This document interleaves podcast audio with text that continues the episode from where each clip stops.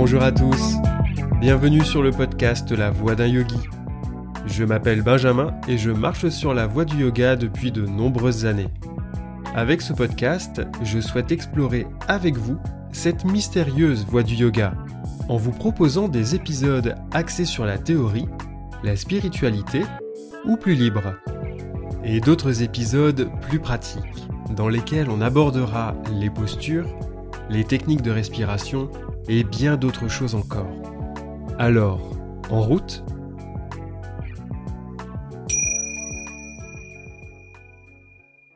Épisode 9 Yoga et alimentation. Un article publié en 2015 sur le site de Yoga Journal expose à merveille l'ambiguïté du sujet. Dans les années 90, Kate Holcomb, présidente du Commonwealth Healing Yoga Foundation, a vécu en Inde, à Chennai, où elle a pu se former auprès du maître de yoga TKV Desi Kachar. Elle raconte que lors de son séjour, un jeune Français passionné est venu en Inde afin de recevoir l'enseignement du maître. En quelques semaines, son état de santé a décliné de façon inquiétante. Cela s'est traduit par une importante perte de poids, un teint très pâle et une grosse baisse de vitalité. Impossible pour lui de se concentrer dans ses études et de pratiquer. Pendant un entretien, le maître lui demanda ce qu'il mangeait, et surtout s'il consommait de la viande. Pourquoi? Non, monsieur, bien sûr que non, répondit l'étudiant. Pourquoi dites-vous bien sûr s'enquit Cachard? Parce que je veux devenir professeur de yoga et tout le monde sait qu'un professeur de yoga ne mange pas de viande. Quand le yoga s'inscrit davantage dans le quotidien d'une personne, la question de l'alimentation peut surgir à un moment donné, ce qui fut mon cas. Seulement, il est difficile de s'y retrouver entre le végétarisme qui exclut toute chair animale, le pesco-végétarisme qui accepte le poisson, le polo-végétarisme qui autorise la volaille, l'ovo-végétarisme incluant les œufs, le lacto-végétarisme pour les produits laitiers, l'ovo-lacto-végétarisme qui accepte les deux, ou encore le végétalisme excluant tout produit issu d'animaux morts ou vivants. Face à l'immensité et la complexité du sujet, je m'attarderai uniquement sur deux questions en lien avec les idées préconçues évoquées dans l'anecdote de Kate Holcomb. La première sera pourquoi associe-t-on le végétarisme au yoga?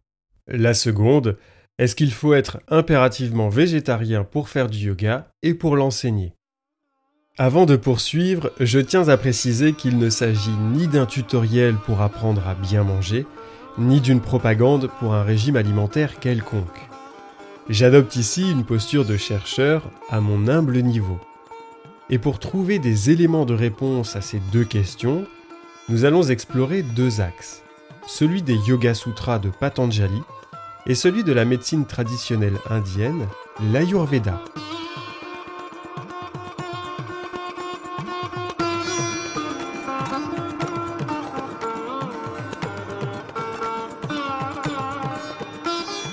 Dans le deuxième chapitre des Yoga Sutras, Patanjali présente le yoga sous la forme de huit membres, que j'ai évoqués dans le premier épisode. Parmi eux, il y a les yamas, qu'on traduit par réfrénement. On peut les voir comme des préceptes de vie dans la relation aux autres. Ces derniers sont au nombre de cinq. La non-violence, la vérité, le désintéressement, la modération et le refus des possessions inutiles. La non-violence, ahimsa en sanskrit, est le yama qui nous intéresse. Par non-violence, on entend ne vouloir infliger aucun mal à aucun être vivant.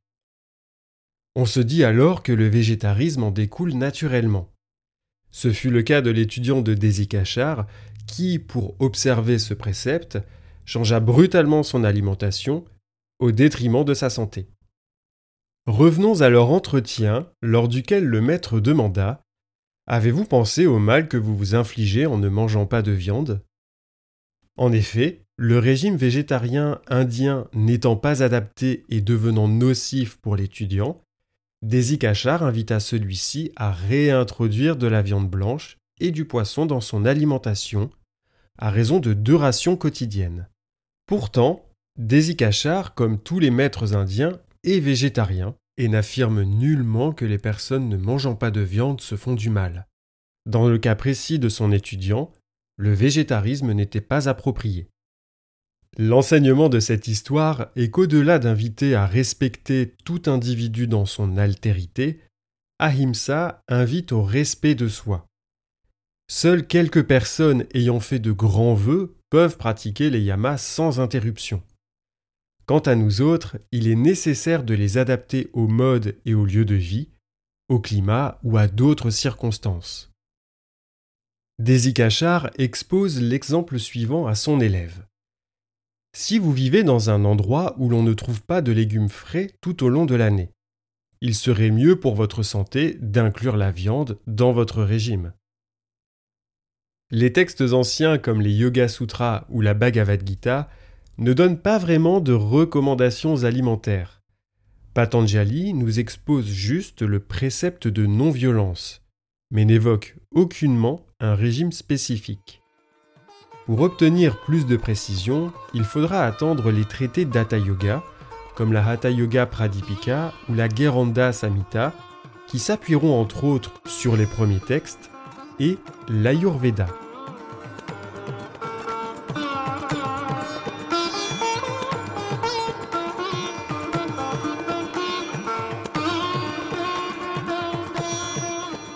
En sanskrit, Ayur signifie vie et Veda, science, connaissance.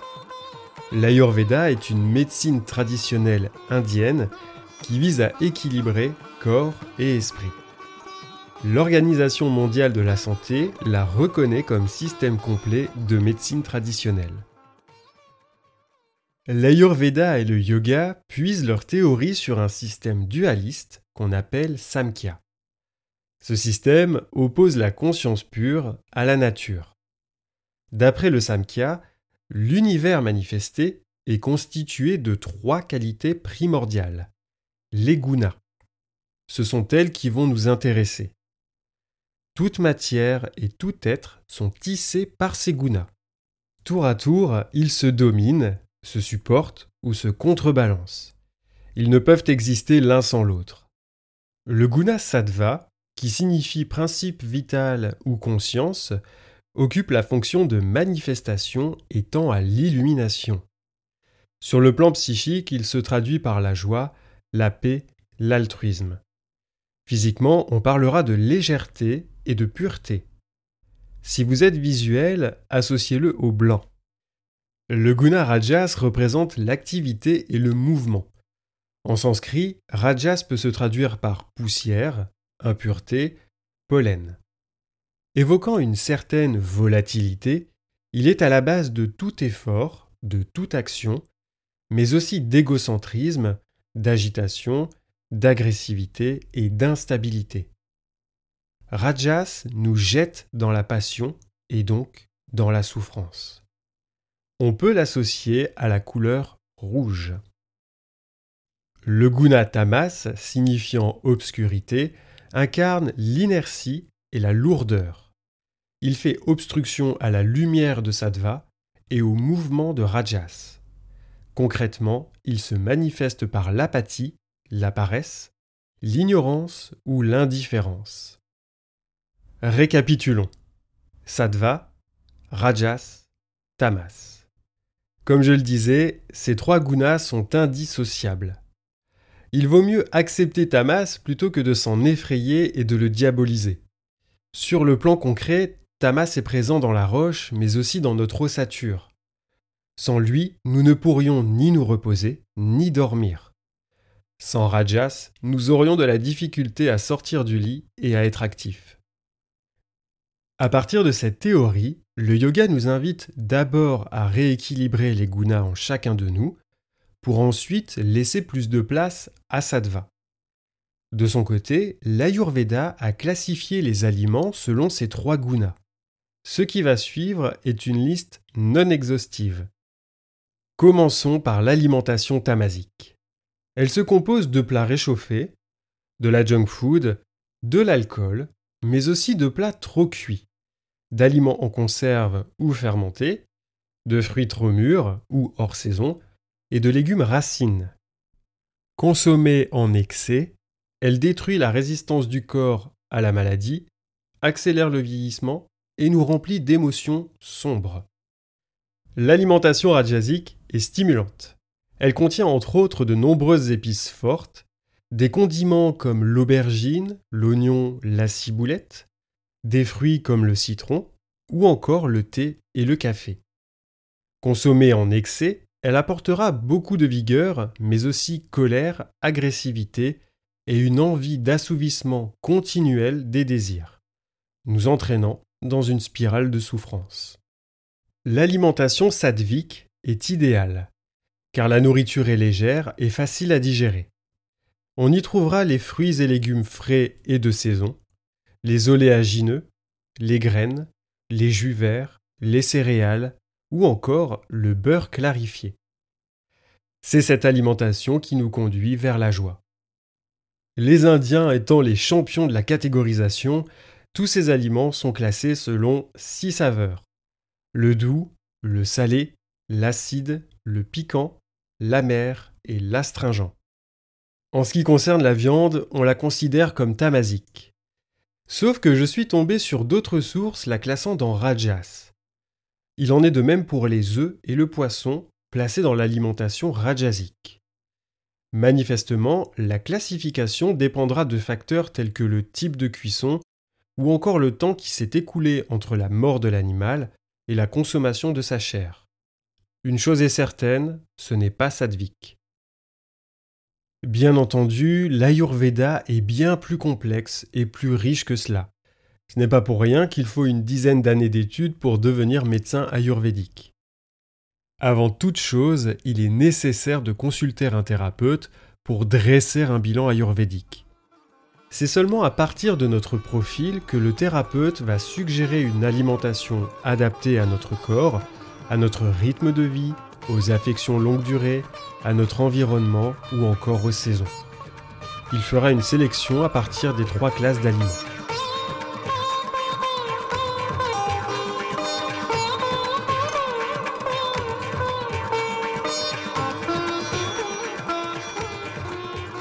La constitution ayurvédique d'une personne dépend de trois humeurs que l'on appelle dosha. Ces doshas sont liés aux cinq états de la matière. La terre, l'eau, le feu, l'air et l'éther. Le dosha kapha est le couple terre-eau. Le dosha pitta, feu-eau, et le dosha vata, air et terre. Tout comme les gunas, nous possédons tous ces trois doshas. Mais un ou deux d'entre eux peuvent dominer. Cela se manifestera via notre constitution physique et notre comportement. Et pour complexifier les choses, l'environnement est également constitué de ces doshas, mais aussi les moments de la journée. Selon les saisons, un dosha sera aggravé, c'est-à-dire à son apogée. De juin à septembre, Pitta, feu eau, est aggravé. D'octobre à janvier, ce sera Vata, air et terre, et de février à mai, Kapha, terre, eau. Il faut donc s'adapter en conséquence. Mais tout ceci va bien plus loin. L'Ayurveda est une médecine à part entière. Dans cet épisode, je ne fais qu'effleurer ce domaine et je ne possède ni les connaissances d'un thérapeute ou d'un médecin, ni leur savoir-faire. Des traités tels que la Hatha Yoga Pradipika vont suggérer une alimentation essentiellement sadvique. Si vous effectuez un stage ou une retraite de yoga dans n'importe quel pays, les repas proposés dans les ashrams seront végétariens, afin de garder une portée sadvique et de permettre une digestion rapide et légère pour pratiquer le hatha yoga de façon plus intense. J'insiste bien sur le fait que le yoga ne prône rien, il éclaire notre route. D'autant que nous ne sommes pas tous renonçants et ne vivons pas sous un climat tropical. À l'époque des anciens traités, les yogis se consacraient corps et âme au yoga en observant rigoureusement des vœux comme la non-violence. Aujourd'hui, nous vivons dans une société d'action qu'on pourrait qualifier de rajasique. L'homme moderne évolue à un rythme effréné et ces pratiques sportives sont variées et intenses. Chaque corps est unique et a ses propres besoins. Un autre facteur déterminant sera le contexte économique et social.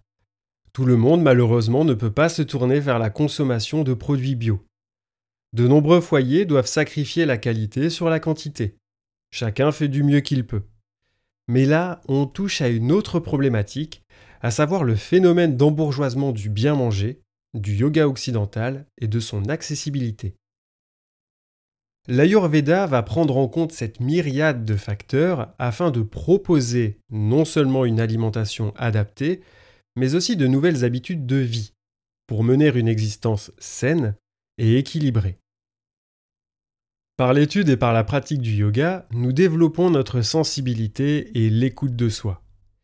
Plus on sera à l'écoute de son corps, plus on s'interrogera sur ces aliments tamasiques que sont la junk food, les boissons sucrées, les fritures, etc., jusqu'à s'en détourner. Quant à la viande, de nombreuses études démontrent que seule une consommation excessive est néfaste. On ne le dira jamais assez, tout est une question de modération et de cheminement vers une alimentation plus saine, plus équilibrée et plus responsable selon le niveau de chacun. J'avais envie de vous proposer cet épisode car j'ai testé plusieurs régimes alimentaires comme le végétarisme, le végétalisme ou encore l'alimentation crue, toujours en consultant en amont un ou une spécialiste. J'ai vécu de grosses baisses de vitalité et évolué dans une fatigue et une sensation de faim constante. Pratiquant la natation à un rythme soutenu, je ne tenais plus le coup. Et moi qui adore le fromage, je vivais dans le manque et la frustration. Comme l'étudiant de Desi Cachard, j'ai réintroduit de la viande blanche, du poisson, des œufs et des produits laitiers dans mon alimentation et j'ai retrouvé de la vitalité et la fatigue s'est dissipée. J'en consomme avec modération, 3 ou 4 rations dans la semaine pour la volaille et le poisson. Après avoir abordé le sujet avec des praticiens en Ayurveda, cela convient très bien à ma constitution. Quant à la viande rouge, ne l'ayant jamais appréciée par goût, je l'ai retirée. Au fil de mes rencontres yogiques, j'ai entendu des témoignages semblables qui m'ont rassuré et déculpabilisé. En effet, je me sentais comme une sorte d'imposteur, incapable de suivre cette non-violence. Mais ça, je l'admets volontiers, c'est aussi lié à l'importance que j'accordais au regard de l'autre. Puis au cours de ma formation à l'école française de yoga, j'ai appris récemment que Roger Clair, initiateur du yoga de l'énergie et grande figure du yoga occidental, avait tenu une triperie à Paris. Je terminerai cet épisode sur la très belle vision du Tantra, dont le message est si vous aimez manger de la viande ou des aliments riches et gras, alors soyez libre de le faire et appréciez-les. Mais faites-le en pleine conscience et observez les effets. Grâce à ces expériences, vous saurez ce qui est bon ou mauvais pour votre corps et agirez en conséquence.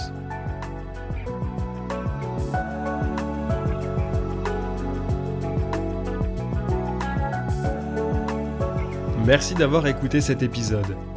N'hésitez pas à vous abonner, à le noter sur votre plateforme, à le commenter et à le partager. Si vous avez des questions ou souhaitez simplement me faire part de votre expérience du yoga, n'hésitez pas à m'écrire. C'est ensemble que nous explorons les voies du yoga. Namasté